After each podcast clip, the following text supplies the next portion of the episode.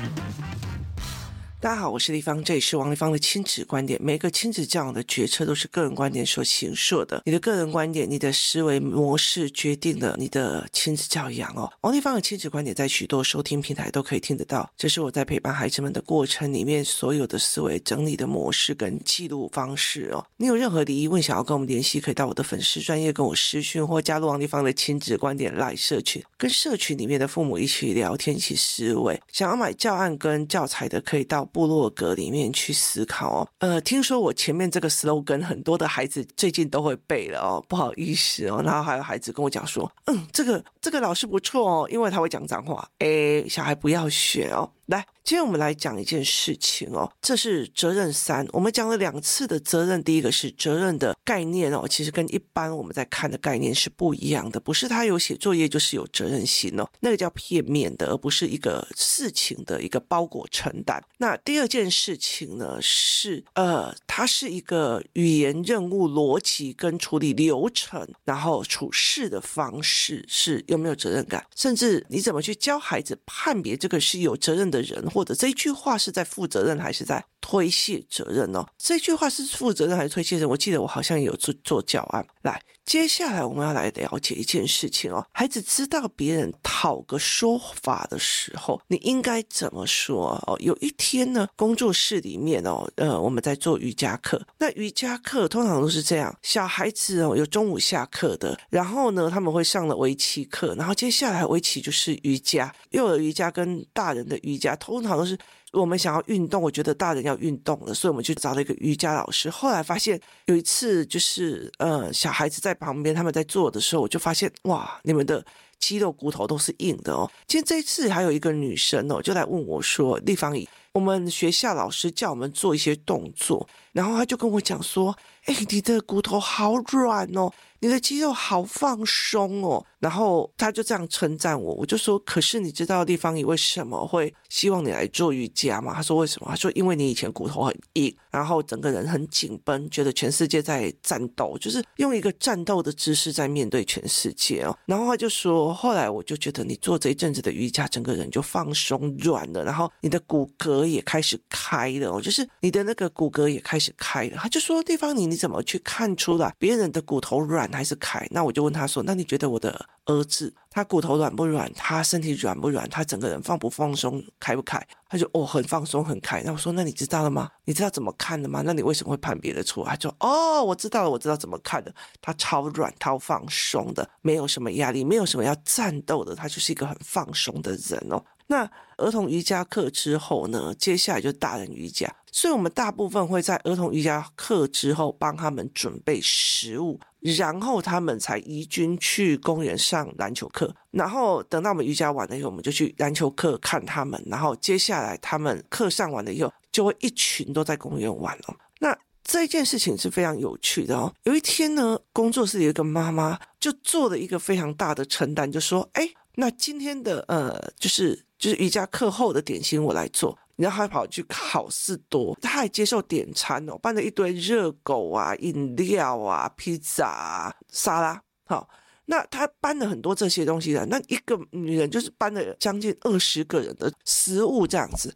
那有买热狗的，就有汽水哦，所以小孩子就很开心哦，拿一个热狗，拿一个汽水啊，然后就去公园了。然后呢，等到我瑜伽课上完，我去看。孩子们的状况的时候哦，他们就全部都跑过来跟我讲：“地方姨，我跟你讲哦，谁谁谁的啊，饮料打翻了哦。”然后他们就讲说：“A 的饮料被 B 小朋友打翻，然后弄掉了他的餐。”好，然后 A 是五年级的，B 是二年级的。那 B 这个女孩子就吓到了，因为五年级那个就一直跟他讲：“你弄倒了我的东西，你弄倒了我的东西，你要怎样怎样怎样。”好。那 B 有点吓到。其实如果在工作室，他知道怎么处理，然后他知道说，哎，我要把呃地板扫干净啊，干嘛的没有的哦。可是他那时候有点吓到，然后就整个人在那边，然后就跟他讲啊，那你喝白开水啊。你知道这句话都让那个那个那个五年级的很想爆掉，你知道吗？哦，可是五年级的他思考课上那么久，他也没有像以前这么哀怨跟爆炸。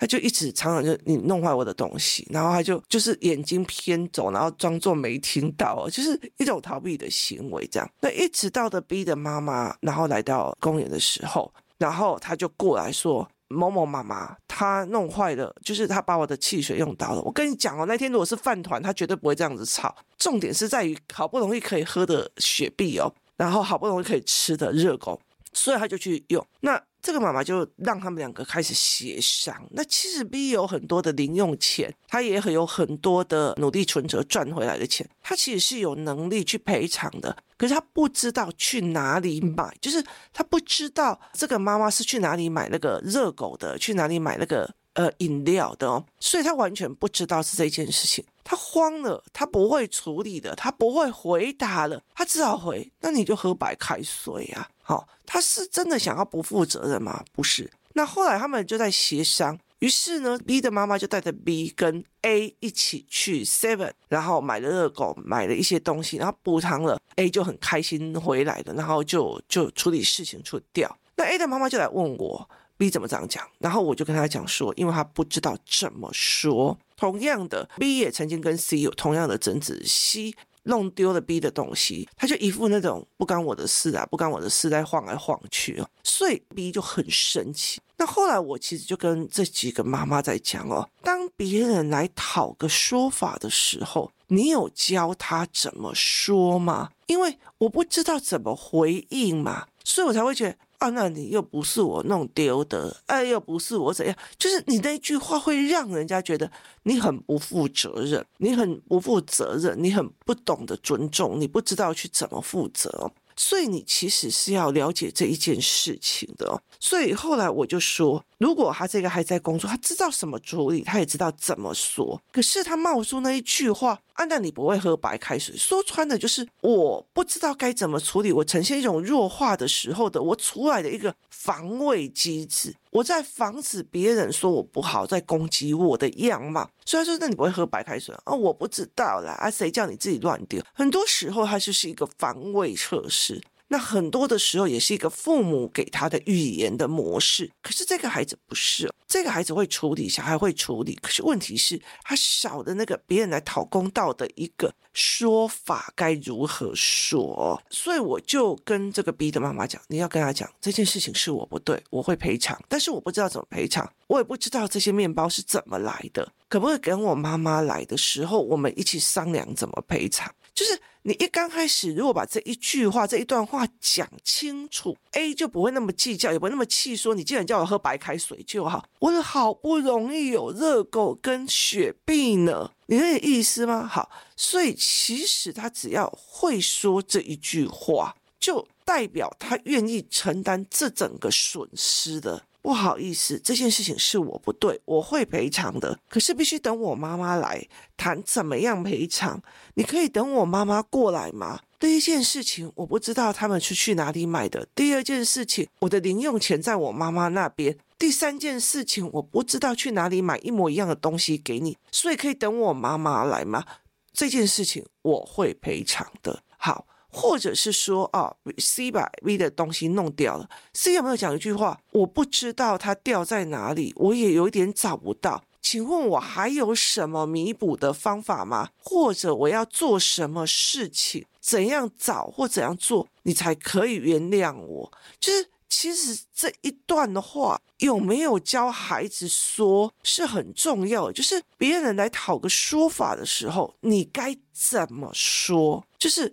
有时候别人气糟糟的来讨一个说法，那你应该去怎么说？你应该怎么去弄哦？例如说，我常常在举的一个案例哦，有一个小孩无照驾驶载着一一个小孩，然后害了别人死掉了。车祸死掉之后，他当然也吓到了，就是这个人也吓到了哦。可是姑姑来是教他怎么说啊？我就说对不起了，你还要怎样？哎。不是说对不起，你就可以还人家小孩一条命哦。所以你要那个负责任的语言出来，就是他有时候其实真的就是一个你去面对的救命符，真的就是你跪下，对不起，对不起，对不起，对不起，我不知道该怎么赔偿你，我对不起，对不起，就一直对不起。其实你害死了人家一条命，你这样的态度跟你看有很多的人杀的人或青少年杀的人或干嘛，就一副那种。就是明明后面被手铐铐住，我还是一副很拽的样子啊！我回去的，我去给他暖哦。他那种那种态度，所以其实很多的孩子哦，我常会在讲说负责任的态度这样。哎呀，你不过小孩计较那么多干什么？好，那你这样养出来的小孩，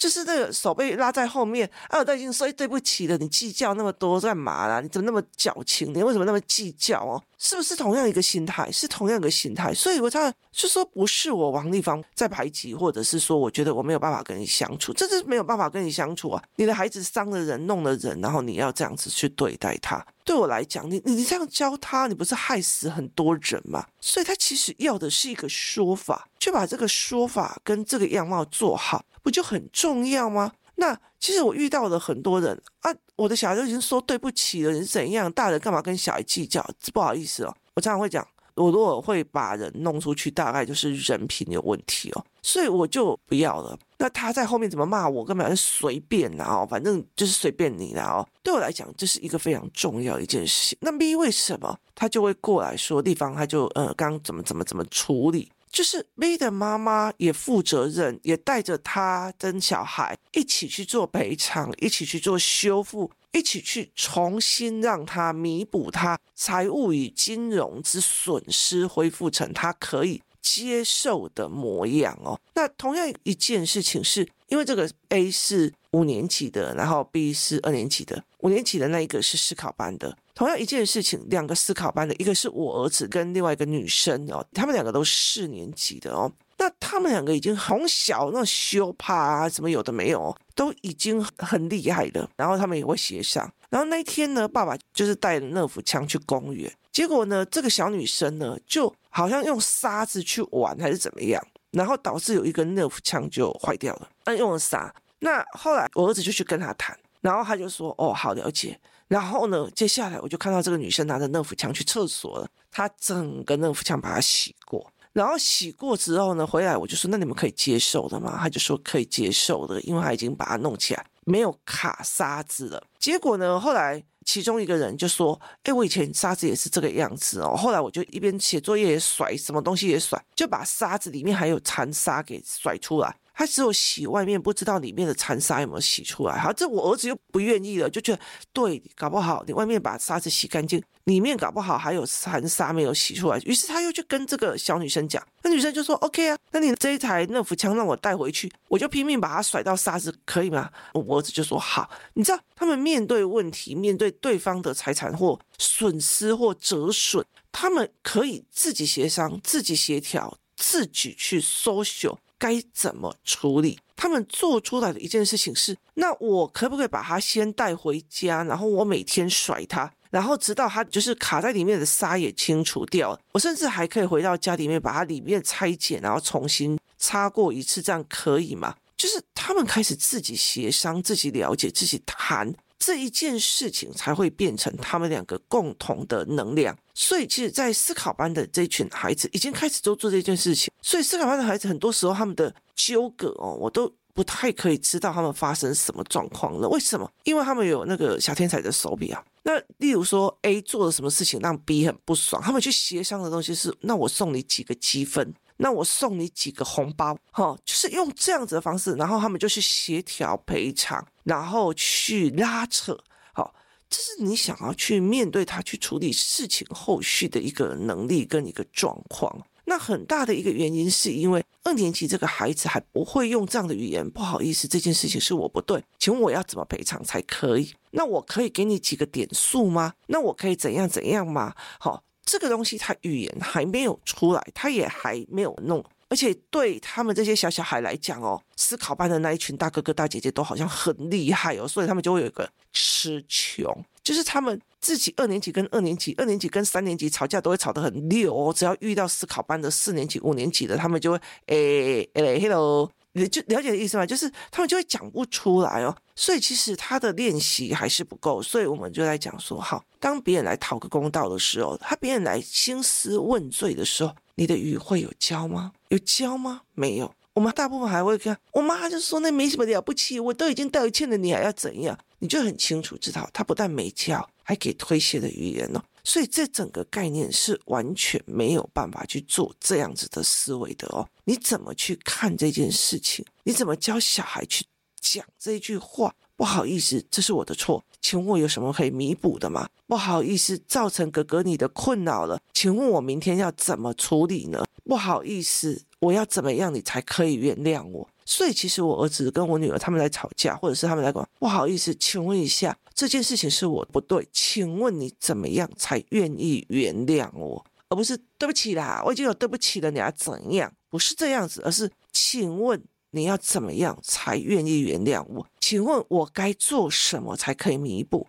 请问这件事情我很抱歉，我很对不起。请问我该怎么做，你才可以愿意原谅我？请问我可以做什么什么，在我的能力范围里面，我可以做什么什么什么？这样够吗？够赔偿吗？够思维吗？够做任何一件事情吗？所以其实我常会在想，小孩子任意险买好买满，呃，大人也可以买任意险，就是你弄不小心弄到别人的车了，我不弄到别人干嘛？就是用任意险去赔嘛，吼。所以其实我把很多的东西都做好哦，不好意思，请问一下，可不可以原谅我？对不起，这件事情是我错，请问我可不可以原谅我？所以其实很多的时候，我儿子常常去面对这件事情，去跟人家道歉，然后怎么说，然后去讲。之前会觉得为什么都要我道歉？为什么怎样怎样怎样怎样？可是后来，其实我们在聊这件事情的过程里面，他会了解一件事情。其实很快的认错，很快的修正，是付出最少代价的，而不是你一推责的。哎呀，拜托好不好？人家小孩都已经道歉了，有什么了不起啊？我知道啦，你女儿死了啦，但是我家小孩也道歉，他也吓到了啊，是你造成人家受伤的诶。那你如果看到有那种所谓的，我那天在看一个社会案件哦，他们造成别人死亡，他们把人家杀了，然后还把人家烧了，然后还把人家虐死哦。可是他后来的语言是，他他就说我很害怕，我这几年都没有办法睡好觉，怎么样有的没有。可是他一边说一边脱产，然后一边说哦，不关我的事啊，谁叫他那么机车，谁叫他那么怎么样？好，这个东西不是在处理事情的样貌。你反而会让事情更恶劣，让对方更火大，然后越来越不法收拾。很多事情，你最快的及时就是及时的面对，及时的做出最。我跟你说哦，人都是这个样子。你一刚开始的那一句话，在人家情绪最大，你的不小心弄死了别人的小孩，你第一句话就对不起，然后就一直磕头，一直磕头，一直磕头。他虽然情绪很大，他他也会知道说，有时候人就是个命，哈。可是问题是你伤了人家的小孩，你还要我说啊？我都说对不起了，要怎样啊？谁叫他怎样怎样怎样？这一句话会让那个家属再也没有办法过。他这一辈子光自己讲到自己的孩子的命弄在这个人手上，他那个人还讲出这种话，那句话是绝对绝对不可能去面对的。所以其实面对。问题或者面对别人来讨公道，面对你犯下大错，你马上说出来的那一句话是非常至关重要的。它代表了这个孩子负责任，这个人愿意承担责任，代表他的愧疚心，代表了他想要面对，代表了他接下来的心境与承担。这是一件非常重要的事情。我承担你东西弄掉，我承担我这做错了，我承担你来跟我讨个说法的时候，我下意识的说法。所以其实。我也一直在练这个，所以我我常常会讲说，我很感谢我的儿子，就常常在犯错。可是我后来在想，就是这件事情，他知道为什么错了，后来就是不太会犯同样一个一样的错误。但是他犯的错很多元种类呀，所以在这个多元种类里面，其实。去道歉，去谦卑，然后道歉也不会对不起哦，然后就这样用鼻孔还瞪人家一下这样子哦，他也没有不甘情愿，然后他说对不起，请问我有什么事情可以做？对不起，怎样才可以原谅我？对不起，怎样？他要用这样子的心境跟态度去做，那对他来讲是一个非常非常重要的一个概念哦。你怎么去思考这一件事情？你怎么在那个下意识里面去面对？你怎么在一开始的时候说？哦，谢谢地方，你告诉我，原来我儿子有这种状况。啊，不是的，地方，你说错了，我儿子在家不会呢。我跟你讲，那以后我就就不要告诉你呀、啊。所以这是很两种的一个概念了。你儿子在家不会，不代表他出去外面不会，他在外面就是这样子，你知道吗？好，所以哦，谢谢，谢谢你告诉我。其实很多的时候，像这次我的儿子出国，我也会在这哦，他在照片里面呈现的样貌，跟他在家里面是一个家里最小的一个儿子的样貌是完全不同的哦。他完全不懂，他出去外面，他不可能用撒娇的方式，用夹子音啊在讲话。他在家里用夹子音，被我念了，就是被我说你要用正常的话跟我讲话，我才要去处理。你用这种方式，我没有办法处理，我不想要处理哦。我也会用这样子的模式在用，你不可以，就对不起呢啊。对不起，知道就是哪一个是有的？这还包括诚意的态度的语言跟语气的概念呢？语气的概念也是一个教案哦。所以怎么去陪孩子做这些事情，它是一个非常非常的重要的一个思考模式。你怎么陪孩子做这一件事情？你有没有教孩子什么叫做当别人来讨个说法的时候？孩子下意识要怎么说？他遇到事情做错的瞬间，马上对不起，这件事情是我的错，我愿意付出任何的赔偿哦，我可以负担这些责任。不好意思，如果我负担不起的，我会想尽办法来负担。这是一个责任性的语言，责任性的语言教的吗？责任性的语言说的吗？怎么从别人的语言去判断这个男生是不是有责任的，还是推责任的？教了吗？陪伴孩子思维的吗？这是一个非常重要的一个思维模式哦，所以其实在这整个件事情里面，我们在看这两个孩子的时候，我就会非常的清楚的知道，说我该怎么去陪伴这些孩子，去带领这些孩子思考模式哦，怎么去引导这些孩子去看，那我就知道哦，原来这个时候要让孩子在所有的，你看哦，像我儿子，他可以跟那个那个女生在为了热敷枪这件事情协商协调。你知道他们有多多少少的恩恩怨怨的练习机会吗？非常非常的多，所以他们可以下意识的讨论怎么赔偿，讨论怎么样才可以让你觉得，呃，这个东西已经恢复原状了。讨论，请问这是在哪里买的？我可以去买得到来赔偿吗？如果我买不到的话，请问一下，要多少钱你才可以接受？我去看看我的努力存折钱够不够？我会做出不负责任的思维跟态度的哦。那其实你这样子讲的时候，很多的妈妈就会觉得，嗯，好，那我知道，